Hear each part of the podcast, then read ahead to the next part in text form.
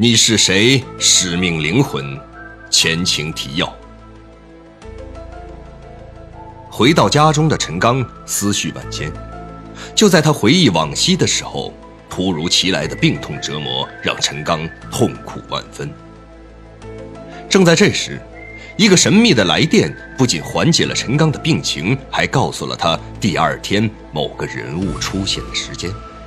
陈刚带着一肚子的疑问睡了过去。第二天一早，他便来到了摆摊人与冯芬约定好的地点等待。在神秘电话预告的时间到来之际，摆摊人出现了。陈刚与摆摊人以及另一个不知名的买主斡旋了半晌之后，终于如愿以偿地拿到了那个让他朝思暮想的文物。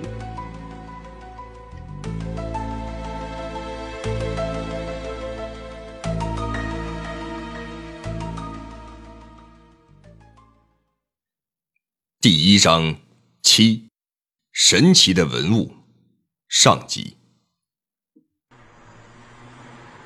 陈刚将汽车停在了医院停车场，立即掏出电话通知冯芬，自己已经将那个物件从摆摊人手里买了回来，现在已经到了医院，要去病房准备输液。冯芬对陈刚如愿得到这个所谓的古董并不感兴趣。在电话里询问了一会儿陈刚的病情，得知并没有什么坏消息，一颗忐忑的心总算得到了一点安慰。冯芬又嘱咐陈刚要积极配合医生治疗等等一些关心的话后，二人就结束了通话。自从在摆摊人地摊上看到那个物件之后，陈刚就犹如一个女人看到心仪已久的衣服鞋子一样。再也不能自我控制入手的欲望了。此刻，陈刚怀里抱着刚刚入手的这件东西，心情无比愉快地走向了四号病房。陈刚刚把这个物件放在床头柜上，小护士就走进了病房，准备为他输液了。输上液之后，病房中就只剩下陈刚了。他便将包裹在那个东西外面那一层油腻腻的布除去，把它拿在手里，开始仔细观察。在看起来像是一种黑色金属的底座上面，是一个稍微有些椭圆形状的圆球。这个球体的材质类似白色玉石，玉石上面点缀着很多黄色的小斑点儿。黄色的小斑点之间有一些极细微的、若明若暗的浅黄色细线连接着，在整个球体上有几处的黄点特别明显，和其他小黄点相比，面积也更大。整个球体被一些污垢覆盖，看起来那位摆地摊的人并没有认真清理过这件东西。陈刚用手心轻轻擦拭球体，使得球面更清洁一些。当陈刚的手心触到球面的时候，他突然被一股静电打了一下，接触球体的手立即缩了回来。怎么会有静电呢？陈刚看了一下身上穿的衣服，并不是可以引发静电的材质。他又试着用手接触球面，这一次。他将手心与球面的接触面积增大了许多。由于第一次接触感到静电的刺激，这一次陈刚小心了很多。当整个手掌都与球体接触的时候，一阵阵酥麻感伴随着一种温热的暖流从手掌向陈刚的全身传递过来。这种感觉和刚才那种类似静电的感觉。完全不一样，这种感觉令人舒心、愉快，刹那间将脑子中的所有杂念清理得一干二净。正在陈刚沉浸在这种无比愉悦的体验中的时候，病房的门一开，科主任带领着主治医师走进了病房。陈刚看到主任走进病房。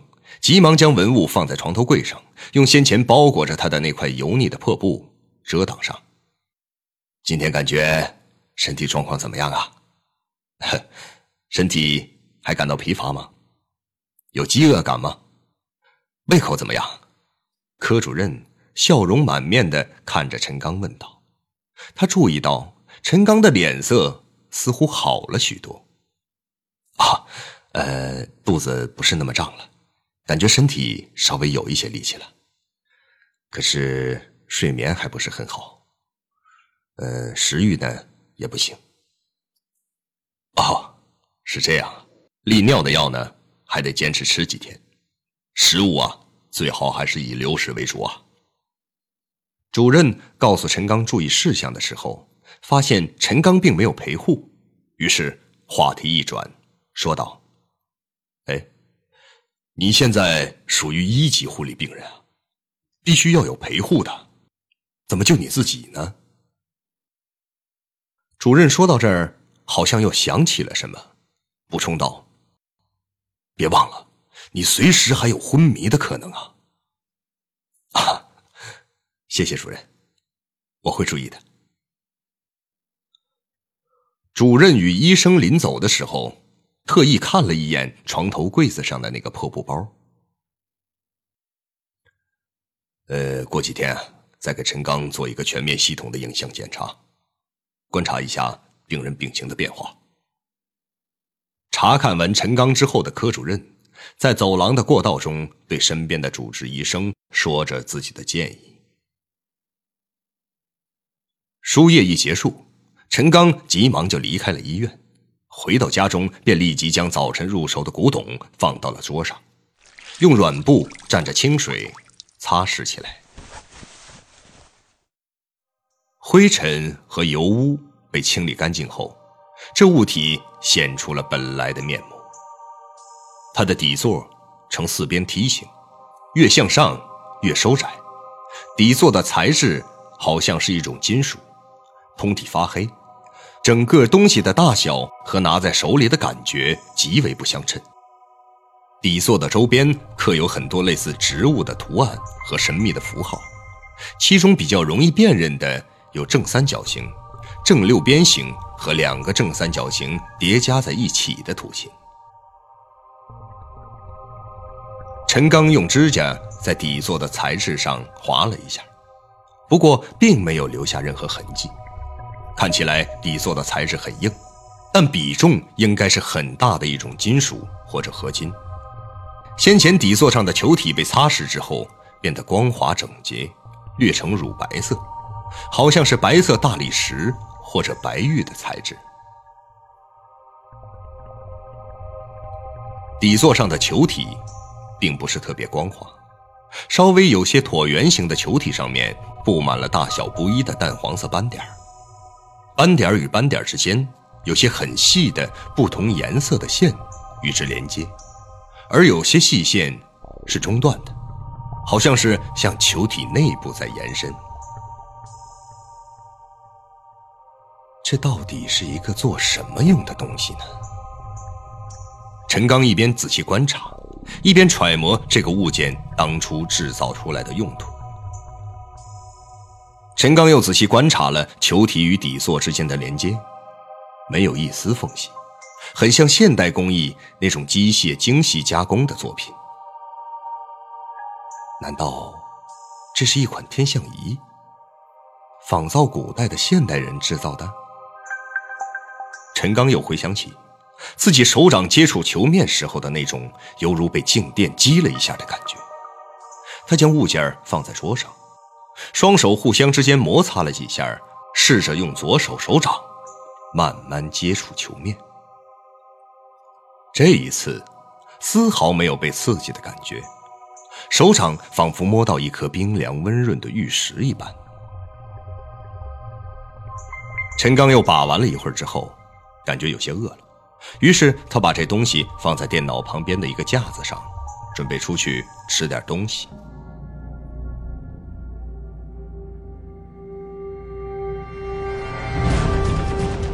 个出身神秘的商人，我下午过去吧。方便一次重获新生的意外。什什么？我的癌症好了？一个从不露面的好友，你就叫我灵狐吧。一场惊天动地的阴谋，所有的一切一定都与那个人有关。欢迎收听长篇科幻悬疑小说《你是谁？使命灵魂》，作者王金，由徐淼播讲。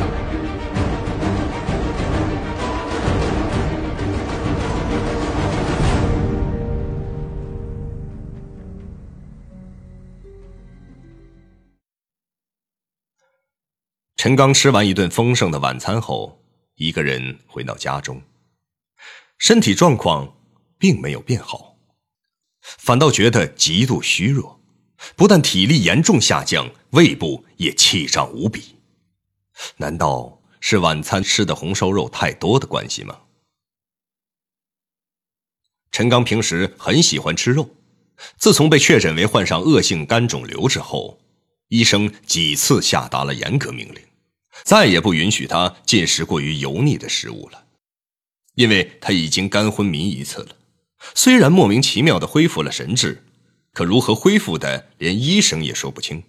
在陈刚的潜意识中，他一直认为是医生的误诊，或者从某种意义上说，自己更想亲自验证一下是否油腻的食物会引起肝昏迷。这种自我验证，大多数病人都有过切身的体验。陈刚匆匆洗漱完毕后，就躺在床上，昏昏沉沉的睡了过去。不知沉睡了多久，陈刚突然感到小腹发胀，于是赶忙起床走向卫生间。从卫生间里出来，他走进了宽敞的客厅，因为陈刚晚饭后直接洗漱就睡觉了，客厅中的窗帘并没有拉上。此时正值深夜时分。远处街道上汽车行驶中的车灯光，通过客厅的窗户照进屋中，显得格外刺眼。他来到宽大的落地窗前，随手拉开了换气窗。一阵夜晚的春风迎面扑来，风中夹杂着花草淡淡的香气。他不禁打了个喷嚏，稍微离开了点窗户，透过玻璃。看着远处流光溢彩都市中静谧的夜，他站在自己家十七楼向下俯视，一条美丽的河流像一条玉带横飘着，从这座繁华城市的东北部向西流去。在陈刚的视野里，三拱彩虹状的桥连接着市内老区和新开发区，路面上。穿梭不息地奔跑着各种车辆，车灯发出美丽的黄色光芒，彩虹桥上的照明灯汇聚着汽车的灯光，像一条浑身发光的巨龙，向远方蜿蜒延伸着。陈刚注视了窗外许久后，慢慢的拉上了厚厚的金丝绒窗帘，屋内显得异常安静。橘红色的光把客厅营造得很是温馨。他把客厅的灯关上后，向卧室走去。